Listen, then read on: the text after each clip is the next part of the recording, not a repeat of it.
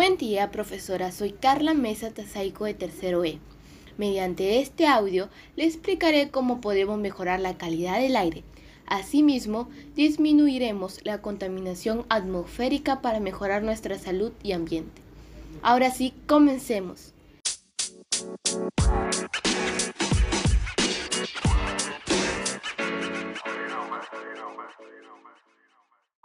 La contaminación atmosférica es aquella concentración de gases tóxicos en la atmósfera.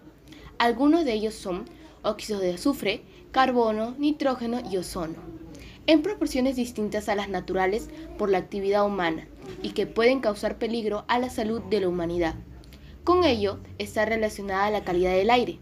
La calidad del aire es la concentración de contaminantes que es transportado y difundido por la atmósfera. Un claro ejemplo de cómo afecta esta problemática a la población es el caso de Ventanilla y Mi Perú.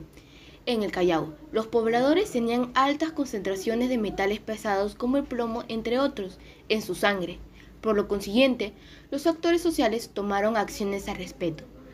Pero ¿quiénes son los actores sociales? ¿Y qué acciones tomaron? Bueno, los actores sociales son el gobierno, los ministerios, las municipalidades y la ciudadanía, quien somos nosotros. Y las acciones que tomaron son el tamizaje de sangre de los pobladores, estudio de niveles de la polución, armonizar las fronteras, entre otras acciones más. Por lo tanto, debemos realizar un desarrollo sostenible.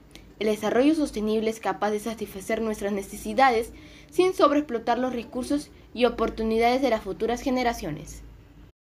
¿Cómo lograremos disolver esta problemática? Lograremos disolver esta problemática con los 17 Objetivos del Desarrollo Sostenible.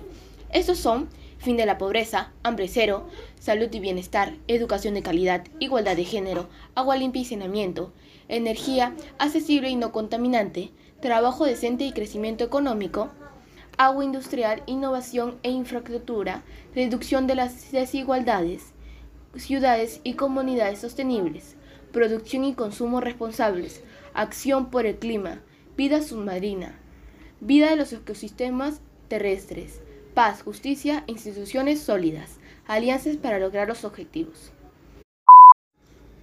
El fin de estos objetivos ODS es escapar con la pobreza, acabar con ella, cuidar el planeta Tierra, la prosperidad para la humanidad.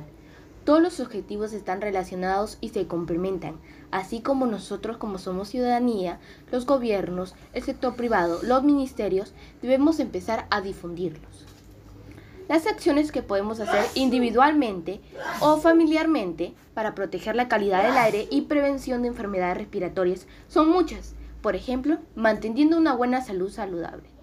Una buena alimentación reforzará nuestro sistema inmunológico debemos saber que debe incluir variedad de alimentos y de colores.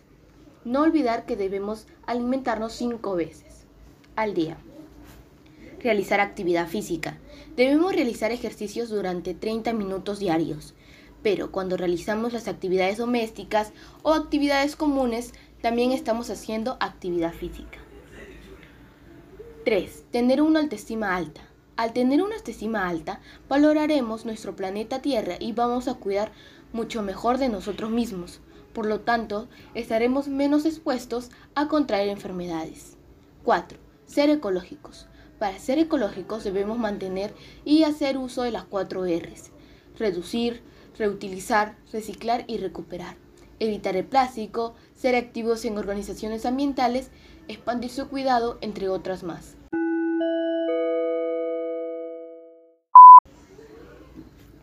Al realizar todo lo dicho anteriormente, podemos lograr construir comunidades y ciudades sostenibles.